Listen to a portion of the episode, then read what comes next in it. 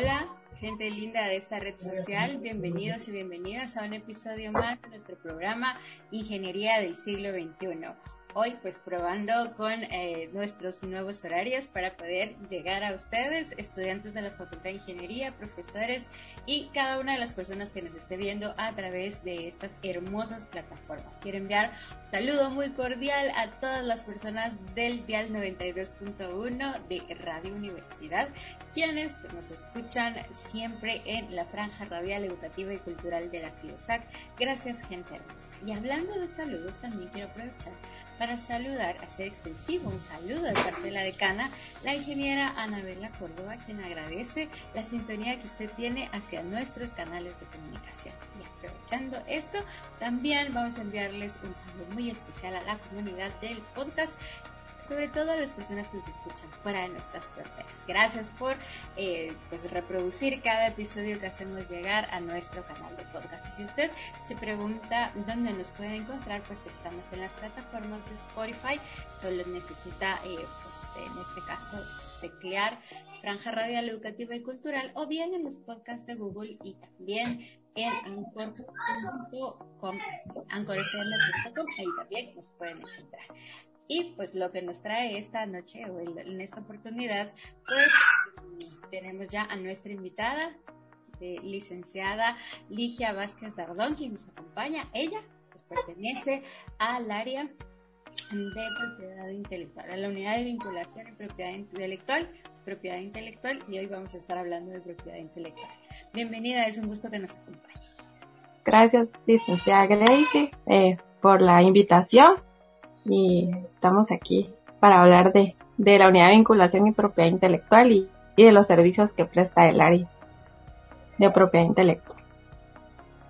Muchísimas gracias, licenciada. La verdad que es un gusto poder contar con su presencia y sobre todo porque hoy vamos a hablar un poquito acerca de esta área, que pues, está ubicada pues, en el edificio T1, en el tercer nivel, en la oficina o en la unidad de vinculación y propiedad intelectual. Ya por ahí la haciendo el horario en el que ustedes pueden eh, atender, ¿verdad? En el que les están atendiendo. Pero ahora vamos a hablar un poco acerca de los antecedentes de creación, cuáles son sus objetivos. Así que cedemos la palabra a nuestra invitada para que ya nos comparta esta información Gracias, licenciada Gracie. Pues la unidad de vinculación y propiedad intelectual eh, pertenece actualmente al Departamento de Planificación eh, y dentro de la unidad eh, pues habemos eh, trabajando varias áreas, ¿verdad? Está el área de emprendimiento que creo que en su momento también eh, dio eh, sus servicios, ¿verdad? Y se dio a conocer un poco del tema del emprendimiento. Eh, también trabaja lo que es la vinculación, ¿verdad? Y la transferencia de tecnología y su servidora pues está a cargo del área de propiedad intelectual. Em, como antecedente, la unidad de vinculación y propiedad intelectual eh, se creó en el año 2012, ¿verdad? O sea, ya tenemos tiempo de, de tener eh, la unidad, ¿verdad? Y pues los objetivos es promover temas de emprendimiento, de propiedad intelectual, de transferencia de tecnología, pues son una facultad que tiene que ver con la innovación, ¿verdad? Entonces, eh, se ha trabajado durante este tiempo, ¿verdad? hubieron años donde se ha visto más el trabajo, ¿verdad? Pero eh, eh, realmente como objetivo es poder orientar al estudiante, al docente investigador e incluso a cualquier persona que pertenezca a la Universidad de San Carlos de Guatemala, eh, de cómo realizar emprendimientos, ¿verdad? De cómo protegerlos. Eh, y no solo se ha dado el servicio a la universidad, ¿verdad? También se ha dado servicio a, a, a otros grupos objetivos que están fuera de la, de la universidad, ¿verdad? Pero siempre eh, enfocados al servicio al pueblo, ¿verdad? Y con el objetivo de, de poder eh, promover estos temas que sabemos que son de beneficio eh, eh, para el país, ¿verdad? Así es, muchas gracias, eh, licenciada. Les queremos eh, recordar a las personas que están viendo este live que pueden dejar sus preguntas, comentarios también. Gracias por reaccionar y compartir este tipo de contenido. La verdad, yo creo que es muy importante pues hacerlo, difundirlo, difundir esta información. Y hablando de ello, pues seguimos en este caso con las preguntas.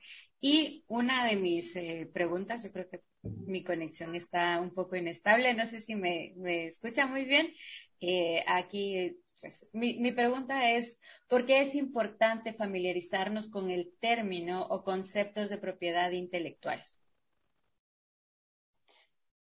Sí, licenciada, es importante, eh, pues como facultad, bueno, y a nivel universidad, ¿verdad? No, no importando el, el, la, facultad o la carrera, que nos familiaricemos con el tema de propiedad intelectual, puesto que la universidad es una entidad que produce conocimiento, ¿verdad? Y entonces, al momento en que se produce conocimiento, estamos innovando, ¿verdad? Estamos creando soluciones para resolver eh, ciertas problemáticas y entonces eh, no no es algo a lo que a lo que estemos alejados, ¿verdad? Como estudiantes, como profesionales, siempre estamos eh, creando y pues específicamente en Facultad de Ingeniería, que somos eh, la facultad que innova, ¿verdad? Eh, en los, incluso en todas las escuelas hay eh, cursos en donde crean proyectos, ¿verdad? Y, y esto pasa todos los semestres. No hay carrera donde no estén creando proyectos, donde no estén innovando. Entonces es necesario tener ese conocimiento para que el estudiante eh, vaya enfocado en la importancia de, de proteger con propiedad intelectual, ¿verdad? Dependiendo de cuál sea el resultado de su proyecto. Y vaya sumando también a los índices de innovación de la misma Universidad de San Carlos, ¿verdad? También como Facultad de Ingeniería, puesto que también estas solicitudes de protección ayudan al índice de innovación a nivel mundial, ¿verdad? Entonces, eh, por eso mismo, concluyendo, ¿verdad? Es importante porque dentro de la universidad es, es donde creamos las innovaciones, incluso hay, cuando hablamos de la innovación, existe en la teoría, habla de que los lugares donde se innova es en las universidades, ¿verdad? Es en, en los centros de investigación. Y, y si vemos los países desarrollados, pues, eh, toman, ¿verdad? Estos conocimientos científicos y hay universidades que aplican incluso registran con patentes de invención y luego eh, pues emiten licencias respectivas a la industria y ella misma recibe una remuneración y es, este beneficio económico lo invierten en investigación las universidades. Entonces, eh, hoy en estos, eh, eh, pues ya estos dorados tiempos, no, no podemos estar alejados del tema de propiedad intelectual tenemos que eh, pensar en, en que es importante uh, para todo profesional, ¿verdad? Desde que estamos creando incluso el docente su presentación, porque todos tenemos la particularidad de, de crear obras, ¿verdad? De ser originales al momento de la creación. Nadie está eh, alejado y más en donde estamos hablando de crear conocimiento, que es la misma universidad. La verdad es que usted dijo algo muy interesante y es que, ¿cómo no va a existir en este caso un, una unidad, una unidad de soporte y apoyo en un lugar donde constantemente se está pues, eh, creando cosas nuevas, ¿verdad? Y a eso viene mi siguiente pregunta, eh, licenciada. Quiero agradecer a las personas que ya reaccionaron a nuestra transmisión en vivo. Muchas gracias. La verdad es que nos hacen sentir muy queridos con, con este tipo de, reacciones. Y pues si tienen alguna pregunta comentario, ya sabe que nos lo puede dejar allí y con muchísimo gusto estaremos eh, trasladando la pregunta a nuestra invitada para que ella nos ayude a resolver sus inquietudes. Eh, ¿Qué son, en este caso, las, cuáles son las formas de propiedad eh, intelectual, licenciada Vázquez? Bueno, eh, realmente la propiedad intelectual, yo lo veo cada vez que, que entro más al tema, siempre no, no, nunca se deja de aprender, ¿verdad? Es bastante grande, ¿verdad? El tema. Sin embargo, empezamos por, por explicar de que la propiedad intelectual se divide en lo que es los derechos de autor y derechos conexos y la propiedad industrial, ¿verdad? Entonces, eh, cuando hablamos de derechos de autor y derechos conexos, vamos a referirnos a lo que son las obras originales, que va más enfocado a lo que es eh, la cultura, ¿verdad? Eh, eh, las obras científicas, literarias como tal, incluso las tesis, ¿verdad?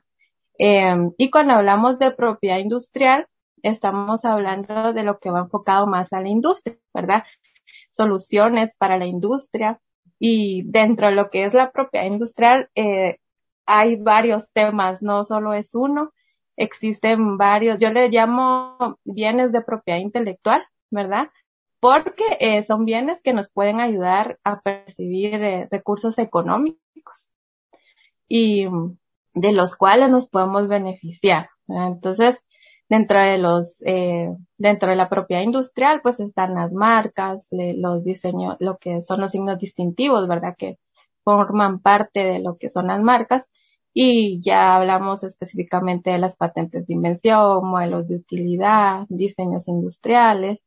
Y para, podemos hablar toda la noche de, de las diferentes maneras que la ley nos da o la propiedad intelectual nos da para poder registrar o para poder saber eh, que lo que yo estoy creando tiene un derecho, un derecho de, de, ya sea de que lo puedo proteger y luego puedo extender licencias, ¿verdad? Conforme a lo que yo estoy buscando.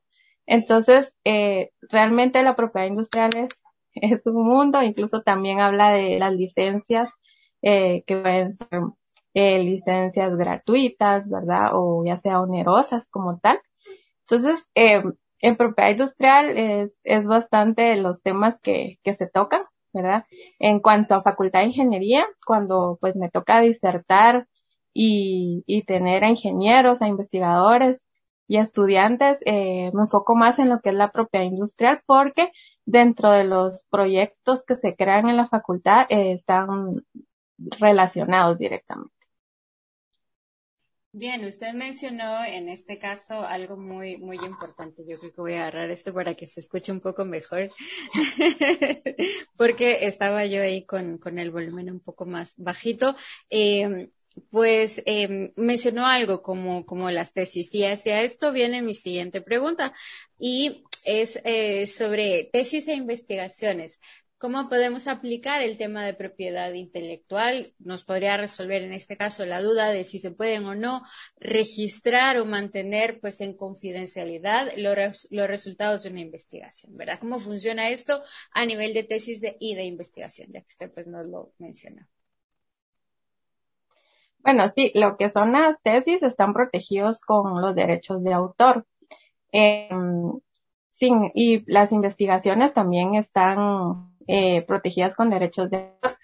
Sin embargo, eh, hablar de guardar la confidencialidad de las investigaciones eh, depende mucho. Bueno, en las tesis no podríamos hablar porque siempre necesitamos publicar el resultado, ¿verdad? Para que el conocimiento pues llegue a donde tenga que llegar.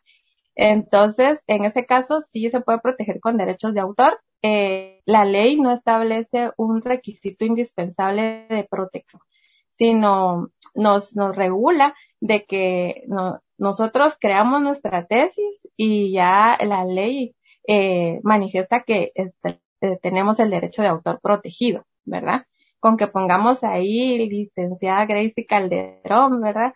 Eh, y, y el tema de la tesis, pues está el derecho protegido. Sin embargo, eh, la ley nos da opción y tenemos eh, el registro de la propiedad intelectual de Guatemala y existe un departamento de derechos de autor y derechos conexos donde podemos registrar obras, ¿verdad? Y en este caso, si nosotros quisiéramos registrar una obra para, por lo menos, eh, más que todo se hace para poderlo tener como prueba si en algún momento nosotros tenemos la necesidad de evidenciar de que, esa, que somos titulares de la obra, ¿verdad? Pero la ley no nos dice, miren, es obligatorio que tengan que irlo a registrar. O sea, no, no es obligatorio. Y, mm, pero sí podemos hacerlo y también eh, es eh, válido y, lo, y también nos miden el, el, el índice de solicitudes eh, como universidad, ¿verdad? O como CATI o Facultad de Ingeniería también nos, nos valen, nos dan ahí un valor como facultad innovadora. Muchas gracias, eh, licenciada, por, por, atender mis solicitudes. Ahora me voy a la otra parte que usted bien mencionó eh, a, introducirnos a estas preguntas sobre la tesis, las investigaciones. Usted decía, en este caso, eh, pues hablábamos sobre em, las patentes y modelos de utilidad, ¿verdad? Entonces, quisiéramos que pudiéramos pues ampliar un poquito más acerca pues este tema, ¿verdad? De cuáles son las diferencias, cómo y cuándo se aplica el tema de propiedad intelectual cuando estamos hablando de, patentes y modelos de utilidad. Sí, licenciada, como bien lo mencionaba, eh, lo que son específicamente las patentes de invención y modelos de utilidad, pues se derivan de la propiedad industrial. Y tenemos regulación legal en Guatemala que nos dice cómo proteger, ¿verdad?, el proceso del registro. Em, tenemos que eh, eh, llenar ciertos requisitos para que se nos conceda una patente de invención o una, una patente en modelo de utilidad, ¿verdad? Eh, los requisitos en, en cuanto es las patentes de invención es que tenga nivel inventivo, ¿verdad? Aplicación industrial, ¿verdad? Y que no se encuentre en el estado de la técnica. Entonces, estas características son realmente analizadas al momento de, de hacer una solicitud y previo a esto se, se recomienda eh, hacer búsquedas en las bases de datos de patentes para eh, pues eh, hacer el estudio respectivo que no se encuentre en el estado de la técnica. También uno de los requisitos es que no tenga un año de haberse divulgado, ¿verdad? A veces tenemos las ferias científicas o tenemos incluso estas actividades donde exponemos nuestros proyectos de. Pero eh, si nosotros hacemos una publicación, tenemos un año para poder, desde que creamos la, la patente de invención, para poder hacer el registro, porque eh, la ley establece que si pasa el año, pues ya todo lo publicado eh, pasa a lo que es el estado de la técnica. Entonces, nuestra, nuestra búsqueda del estado de la técnica que se refiere la patente de invención, eh, tenemos que hacer búsquedas, como bien mencionada, en las bases de datos de patentes, pero también en la literatura de patentes, las investigaciones, las tesis, ¿verdad? Eh, también se hacen búsquedas para eh, evidenciar de que no, no existe y que realmente es una invención. En cuanto a las patentes de invención, pues no es un proceso que, que digamos de la noche a la mañana vamos a tener una patente de invención, pero lleva su, su trabajo previo, ¿verdad? Si nosotros como investigadores o creadores de un proyecto eh, logramos establecer que es una invención, tenemos que hacer una búsqueda bien minuciosa eh, para poder hacer una, una solicitud. Esto con el objetivo pues que sea concedida, ¿verdad? La, la patente de invención. En el caso de la novedad, en el caso, perdón, de los, de los modelos de utilidad, se le llaman patentes pequeñas porque son pequeñas innovaciones eh, que se realizan. Por ejemplo, si hablamos de una cafetera, pues sabemos que las cafeteras han venido innovando conforme a sus procesos técnicos, ¿verdad? Eh, a veces hay unas pequeñitas bien innovadoras, entonces estos están registrados como modelos de utilidad. Sí se, eh, se hace el análisis de, de la novedad, pero no realmente eh, no, no importaría que, por ejemplo, aquí tengo el mouse, que ya existe, ¿verdad? Pero si le creamos algo innovador al mouse, pues lo podemos registrar como un modelo de utilidad. Y de hecho, es, son las eh, buenas prácticas que algunos países han, han comenzado a realizar en las universidades, registrar modelos de utilidad, porque también las búsquedas no son a nivel internacional, sino ven lo que hay en el país, ¿verdad? Pero entonces, estos son lo, a lo que cuando hablamos de invenciones y, y modelos de utilidad. Yo creo que es muy bueno saber todos estos términos, toda esta terminología, entender estos conceptos, porque eh, tarde que temprano, pues eh, los van, nos, nos pueden servir. O yo creo que muchas veces eh, es importante mantener como, como esta relación, ¿verdad? Por aquí veo que mi conexión sigue inestable. Es, es, es vergonzoso estar en una transmisión y que nuestra, y que nuestro internet falle. Pero bueno, son cosas que pasan y que pasan muy seguido. Muy bien, hablemos ahora del copyright, por favor, eh, licenciada. Esto es una cosa que, que yo creo que, que el copyright no es lo, o, bueno, no sé si también se relaciona con, con el tema de, de marketing, ¿verdad? Y que buscan los copywriters y toda esta gente que genera contenido para redes sociales, pero usted nos puede ampliar acerca de este tema. Con gusto, licenciada. El copyright, bueno, lo primero que tenemos que saber es que en Guatemala eh, pues bueno, también en cuanto a regulaciones legales y sistemas legales, eh, existen dos sistemas legales eh, que regula lo que son el sistema latino y el sistema inglés, ¿verdad? Y el sistema inglés es el que maneja lo que es el copyright, ¿verdad? En Guatemala manejamos el sistema latino. Nosotros vemos que todos ponen copyright, ¿verdad? Eh, pero es por lo mismo porque en las mismas, eh, como estamos tan globalizados, ¿verdad? Lo que estamos viendo de los otros países, entonces nos copiamos porque tenemos que componerle copyright, se está protegiendo. Sin embargo, eh, las estipulaciones del copyright eh, en algunas son similares a, a la legislación guatemalteca, pero tiene sus diferencias, ¿verdad? Aquí en Guatemala se le, se le denomina derechos de autor, ¿verdad? Y tiene su propio sistema legal. Eh, incluso aquí, eh, para, por ejemplo, si nosotros creamos una presentación o si esto lo vamos a, subir a alguna red, nosotros podríamos poner eh, derechos reservados, Facultad de Ingeniería 2022, ¿verdad? Incluso sería una buena práctica que en todas las, o Universidad de San Carlos de Guatemala, ¿verdad? Por ser la radio, se, se pusiera estipular a que los derechos están reservados de la grabación y información que estamos transmitiendo, ¿verdad? Entonces, eh, el copyright eh, pertenece al, al sistema inglés, ¿verdad?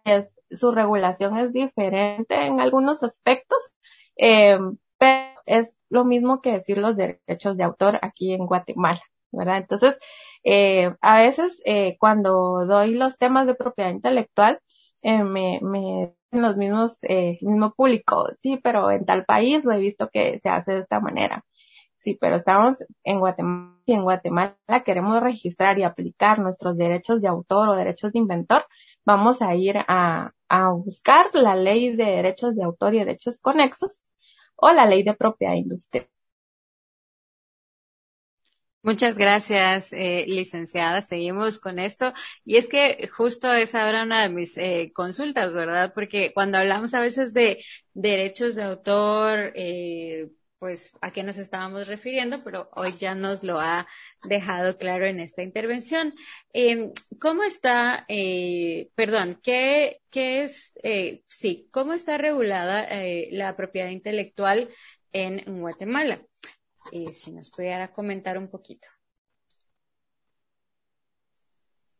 Sí, claro. Eh, realmente, eh, cuando hablamos de temas de propiedad intelectual con el público de que hemos tenido el honor de, de disertar las, los diferentes temas, eh, yo les hago el, el, el, les invito a analizar que por qué creemos nosotros que, que no hay ese conocimiento propiedad intelectual, que no hay esa cultura de protección, eh, como un derecho de autor, ¿verdad? Lo tenemos regulado en la Constitución y también está regulado pues como un derecho humano. Eh, de, partiendo de ahí, ¿verdad? Eh, eh, podemos ver que tenemos el fundamento de derecho para poder eh, resguardar. Pues tenemos la ley de propiedad industrial y la ley de derechos de autor. Tenemos un registro de propiedad intelectual a donde podemos acudir a registrar. Y mm, también Guatemala es parte de una diversidad de tratados internacionales en materias, en materia de propiedad intelectual, ¿verdad? Háblese de de convenios internacionales que regulan lo que son los programas de ordenador, lo que son las marcas. Em, entonces sí tenemos bastante fundamento legal en Guatemala y eh, tratar que la cultura se haga de propiedad en, en Guatemala. También dentro de lo que nos da la ley también y, el, registro de propiedad intelectual son los centros de tecnología e innovación que el, el, CATI central se, se, le denomina y tiene CATI, CATIs periféricos que apoyan en asesorar pues a los docentes, investigadores en estos temas de propiedad intelectual y en la Universidad de San Carlos de Guatemala tenemos tres CATIs, uno que está en Facultad de Ingeniería y también está el um, DIGI, la Dirección General de Investigación y también hay un CATI en farmacia, ¿verdad? También cada universidad eh, ah, tiene su respectivo CATI, eh, donde cualquier persona podría ir a pedir, miembro de la comunidad universitaria, ¿verdad? A la que pertenece, podría pedir asesoría de temas de propiedad intelectual. Entonces, sí contamos con un ordenamiento jurídico, contamos con las instituciones, eh, también en la Universidad de San Carlos de Guatemala, en el año 2020 se aprobó la política de propiedad intelectual. Entonces, en la dentro de la universidad tenemos la aprobación de la política. A ver, tenía entendido de que el año pasado estaban eh, ya elaborando el reglamento. Eh, entonces, eh, sí se, se, está tratando de avanzar en el tema. Eh, por eso también es importante que lo conozcamos, ¿verdad? Porque en algún momento eh, vamos a estar encontrar, encontrándonos en una situación que regula el reglamento de propiedad intelectual, si somos docentes, si somos estudiantes, si hicimos un proyecto con un docente, eh, si estamos utilizando recursos de la universidad para poder crear un proyecto. Entonces todo esto va a estar regulado en un reglamento. Y pues si en el caso que no, que no tengamos todavía el reglamento, están las leyes de propiedad industrial y derechos de autor, para poder eh, actuar conforme establecen esas leyes. Muchas gracias eh, de este caso, licenciada, por, por su intervención y por comentarnos. Y es que como lo mencionábamos al principio, cuando estábamos conversando sobre la importancia que tiene este tema, eh, cuando estamos hablando de, de, de, que se está generando, se está produciendo una cantidad de, de, de conocimiento, eh, constantemente, ¿verdad? Dentro de pues muchas unidades académicas y pues conocer cómo está estructurado, cuál, es el tejido en el que yo me puedo eh, abocar o amparar, ¿verdad? Para, para poder pues tener ese soporte eh, y, sí que yo creo que más de alguno vamos a, va a necesitar pues estos conocimientos, ¿verdad? Y yo creo que ir refamiliarizándose con los conceptos es algo muy eh, importante, ¿verdad? Bueno, siguiendo en, en, nuestra pequeña intervención, eh, pues ya hablamos acerca de, mm, de, que si existe una regulación y pues dentro de nuestra unidad académica ya usted nos ha explicado cuál ha sido pues esa normativa interna eh, que, que rige el tema de propiedad intelectual y los avances que se están teniendo, ¿verdad? Eh, ¿Qué se entiende en este caso, eh, licenciada, por una obra en propiedad intelectual? Ya hablamos de los derechos de autor, qué es la propiedad intelectual en la industria, el, los patentes y modelos de utilidad. Ahora hablemos acerca de, de las obras, ¿verdad? Eh, en, en materia de propiedad intelectual, si nos puede ampliar. Sí, eh, licenciada. Bueno, las obras están reguladas en la Ley de Derechos de Autor y Derechos Conexos. Entonces, esto quiere decir de que um, el término obra es sumamente importante para los derechos de autor y pues el, la ley establece que la obra va a ser toda creación original, ¿verdad? Que se, que se cree en el ámbito de la cultura, de la investigación científica, de la literatura, eh, de las bellas artes. Incluso la misma ley hace un listado taxativo de, de lo que puede considerarse como una obra, ¿verdad? Entonces, como, eh, por ejemplo, podemos establecer una fotografía. Ahora quienes no tomamos fotografías, siempre estamos tomando fotografías y algunas nos salen muy bonitas y son obras realmente de, de nosotros, ¿verdad? Entonces, eh, puede ser una foto, una escultura, una canción, ¿verdad? Hacer un video. Todo esto está considerado como obra, pero la ley establece que tiene que hacer una obra original y no, y no protege las ideas. O sea, no podemos establecer que tenemos la idea de hacer un cuento, de hacer un libro y que entonces esto va a estar sujeto a protección. No, realmente sí necesitamos materializarlo, que lo podamos percibir con los sentidos y que cumpla definitivamente con este requisito de originalidad. Muchas gracias, licenciada. Para mí como e, era, era muy importante y justo ahora que usted mencionaba eso, pienso en todos esos libros de texto que pues han sido generados, ¿verdad? Desde la primaria hasta la universidad y todo el trabajo que cada uno de, de estas personas pues ha dedicado para poder pues, registrar sus obras, ¿verdad? Como bien lo decía, una fotografía. Cuando dijo fotografía, me recordé de la, de la, de la imagen esta de las de luz sobre una biblioteca destruida en Sarajevo, ¿verdad? Que dio la vuelta al mundo y que, que se considera, pues, tiene los derechos de autor el, el, el, el fotógrafo, obviamente. Entonces, creo que cada uno de estos aspectos, pues, es importante conocerlos y, eh, como bien decía, pues estar en, en, contacto con ellos, ¿verdad? Porque más tarde que temprano, pues nos estamos topando con, con, con que siempre vamos a necesitar, pues, este, esta, esta información para las cosas que estamos haciendo, ¿verdad? Eh, ¿Qué obras en este caso? Bueno, ya, ya nos, ya nos dijo eh, qué es lo que se considera una obra, ¿verdad? Ahora, puede quedar, en este caso, protegida como obra un ejemplar o prototipo de ingeniería? Eh, bueno, cuando hablamos de los prototipos, o sea, vienen validados por una investigación, ¿verdad? Entonces, ya hablando del prototipo, pues ya tiene que funcionar, ya tiene que haber eh, pasado las pruebas. Y, por ejemplo, si fuera el prototipo de la creación de una máquina para cortar de botellas, un ejemplo, eh, lo podemos, no que no se, se podría proteger la tesis, ¿verdad? O el trabajo de investigación con derechos de autor. Pero lo ideal sería hacer una solicitud eh, de modelo de utilidad o de invención, o puede ser hasta un diseño industrial, que es lo que eh, realmente eh, me he dado cuenta que ha pasado en la Facultad de Ingeniería, de que se crean las tesis, pero incluso nos dicen cómo hacer el, la máquina, ¿verdad? Eh, nos dicen todo, pero no hacen tal vez el prototipo y, alguien podría eh, revisar la tesis, lo, lo hace como dice en la tesis o como lo expresa y lo puede ir a registrar, ¿verdad?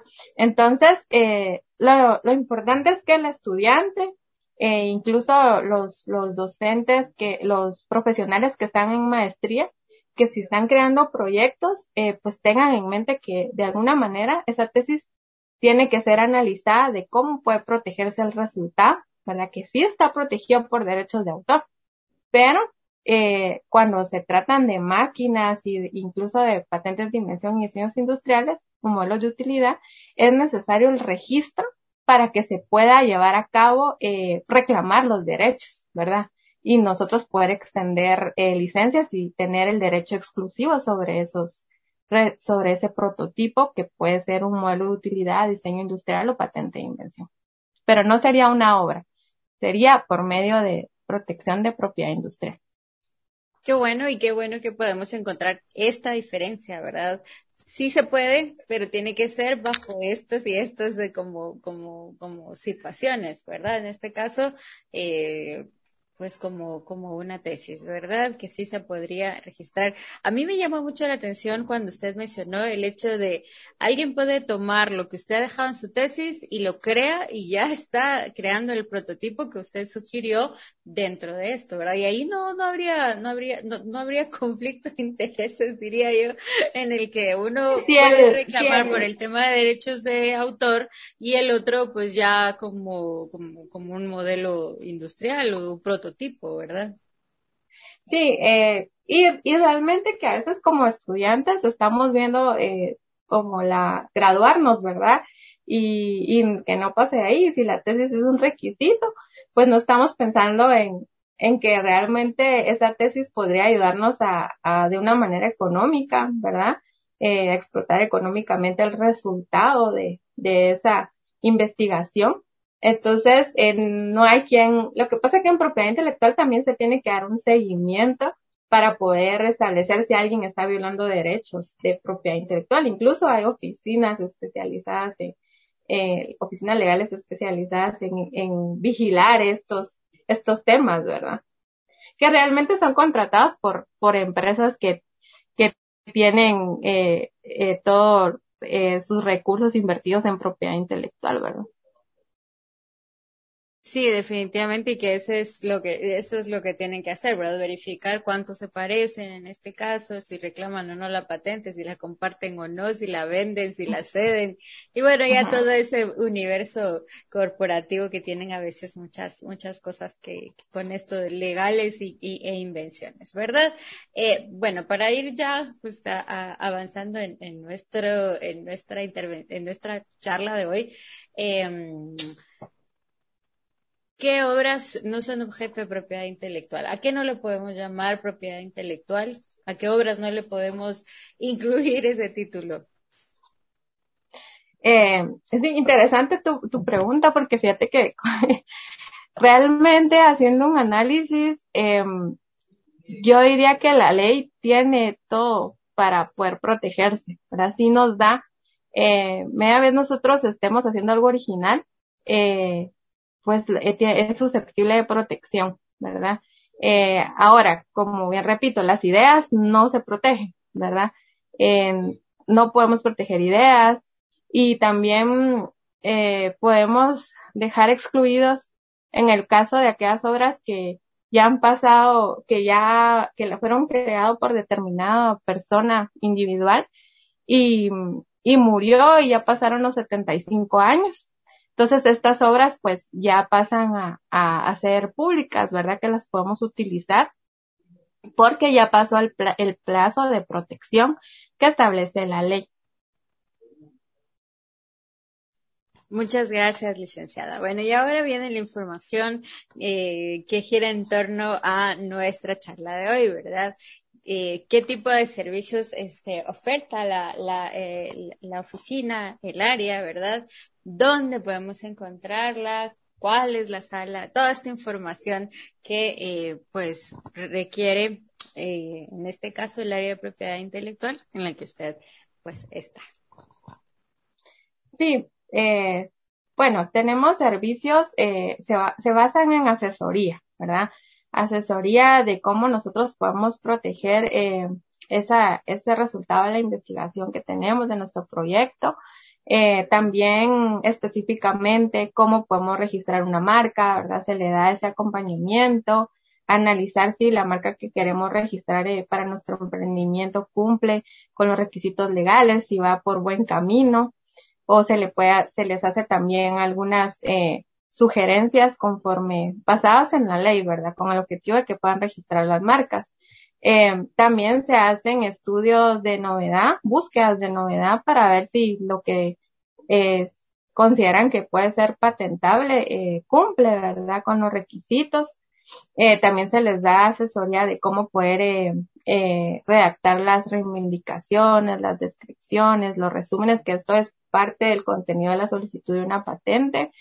Em, también tenemos el servicio de convenios de, de, derechos de autor, ¿verdad? Cuando están los proyectos realizados por varias personas. Eh, estos son pues los servicios principales. También han sucedido casos que eh, me preguntan sobre las sociedades de emprendimiento y la sociedad anónima. Son cuestiones más eh, mercantiles, eh, de interés para los emprendedores también pero también se les hace la asesoría correspondiente de cómo ellos tienen que registrar una sociedad de emprendimiento, de los requisitos de una sociedad anónima o ya sea una empresa eh, mercantil. Entonces, eh, estos son eh, los servicios, ¿verdad? Eh, que brinda eh, la, el área de propiedad intelectual y también agregando a, a los que solicitan, porque si han, hay docentes que les interesa el tema y entonces solicitan, eh, en este caso, pues en pandemia, videoconferencias para sus cursos, ¿verdad? Pues para que también donde se crean los proyectos y eh, de emprendimiento, pues ellos, los estudiantes puedan aplicar y entender lo que es la propiedad intelectual y la importancia que tiene dentro de los emprendimientos que creen. Muchas gracias, muchas gracias, eh, licenciada. Eh, hay un horario de atención, un correo en donde puedan eh, abocarse por si tienen dudas, preguntas, comentarios, asesorías y bueno, muchas cosas más que quizás giren en torno a estos, a estos temas, ¿verdad? Ya vimos que, que de una u otra manera se, se le van a resolver sus dudas, dice la licenciada. Sí, eh, también invitarlos en este eh, aprovechando, en este semestre se aperturó lo que es el diplomado de propiedad intelectual. Entonces, eh, tenemos eh, 20, personas inscritas en, este diplomado. Entonces, yo considero que, vamos a seguir para, trabajando para el segundo semestre. Eh, como le digo, para ver más específicamente los temas de propiedad intelectual, porque ya hoy platicaba con mis, con mis estudiantes y me decían, es que yo pensaba que propiedad intelectual era solo derechos de autor, ¿verdad? Solo lo de las obras. Y que sí, cuando hablamos de los temas, pues se quedan sorprendidos de, de todo lo que tiene que ver con propiedad intelectual. Y invitarlos al diplomado, ¿verdad? Porque es importante para los ingenieros que entren a este tema, porque son los que crean, innovan, entonces tienen que saber de estos temas para poderlos aplicar. En, dentro de, la, de cómo pueden solicitar los servicios tenemos una oficina virtual de, de propiedad intelectual.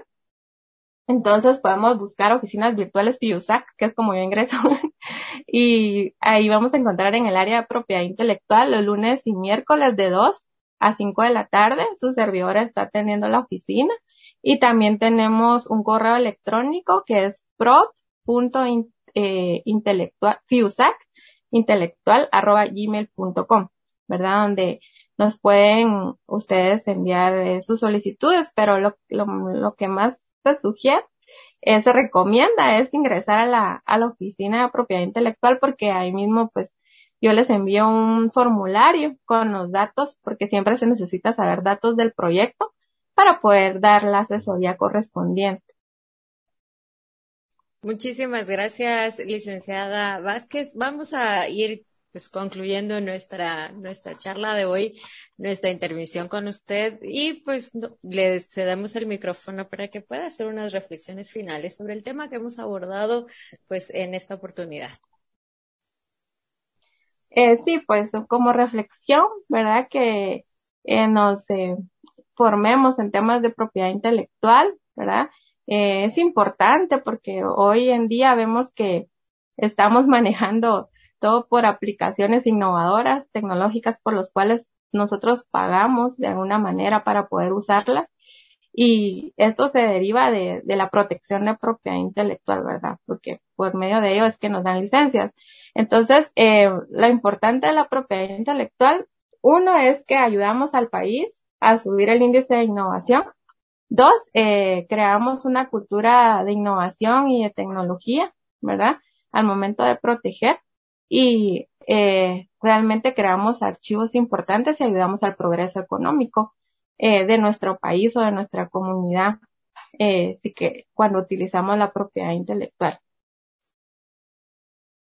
Muchas gracias, licenciada. Por aquí nos dejaron una, una pregunta, Ricardo. Dice, ¿la patente de comercio qué relación tiene con la, la propiedad intelectual? Pues no sé si le podemos como refrescar un poquito porque lo, lo vimos al, al principio, ¿verdad? Entonces, si usted quisiera agregar. La, y sí, cuando me hablan de patente de comercio, eh, estamos, están hablando específicamente de, eh, de derecho mercantil. Estamos hablando de eh, lo que es para crear empresas mercantiles, ¿verdad? Entonces, esto sí eh, se confunde cuando hablamos patentes de invención, pero no tiene nada que ver con patente de empresa y patente de comerciante individual. O sea, cuando hablamos de lo que es la, la patente de comercio, es cuando nosotros creamos una empresa que vamos a, a que con ese nombre nos va a reconocer el público, incluso el registro mercantil, pero no es, no tiene que ver, eh, no tiene ninguna relación con lo que es la propiedad intelectual. Lo que pasa que la ley así les denomina patente, pero son patentes de comercio, patente de empresa, que corresponde a lo que es todo lo mercantil, todo lo comercial. Y cuando hablamos de patentes de invención, eh, son patentes que van a proteger eh, cuestiones de propiedad intelectual que tienen que llenar los requisitos que hablamos. Muchas gracias, licenciada, por haber resuelto nuestras dudas en esta noche y la verdad podernos acercar al tema, eh, reconocer, siento yo, eh, toda esta terminología que muchas veces es confusa y tiende a, a, pues ahí sí que a malinterpretarse, si es esto, si es aquello, cómo realmente puede funcionar, cuándo es aplicable, ¿verdad? Pues, así como hoy que, que pues hemos entendido que son los derechos de autor, que es una obra, esto ya lo pueden encontrar en el, en el diplomado de, de, propiedad intelectual que imparte la, la licenciada Vázquez los martes y jueves, ¿verdad? Eh, y que y la invitación está hecha para que puedan sumarse y, y, relacionarse y ponerse en contacto con esta terminología. La verdad es que agradecemos mucho su tiempo, sus conocimientos, que haya compartido eh, pues en esta oportunidad este tema tan interesante. Sabemos que en abril celebramos el Día de la Propiedad Intelectual, pero pues estamos haciendo el recorrido por las diferentes unidades académicas de nuestra facultad, perdón, las diferentes eh, oficinas, unidades de nuestra Facultad de Ingeniería. Les saludo a Gracie Calderón y les deseo a todos y todos, pues como siempre, lo mejor. Nos escuchamos en un próximo episodio de la Franja Radial Educativa y Cultural de la FIOSAC. Hasta pronto.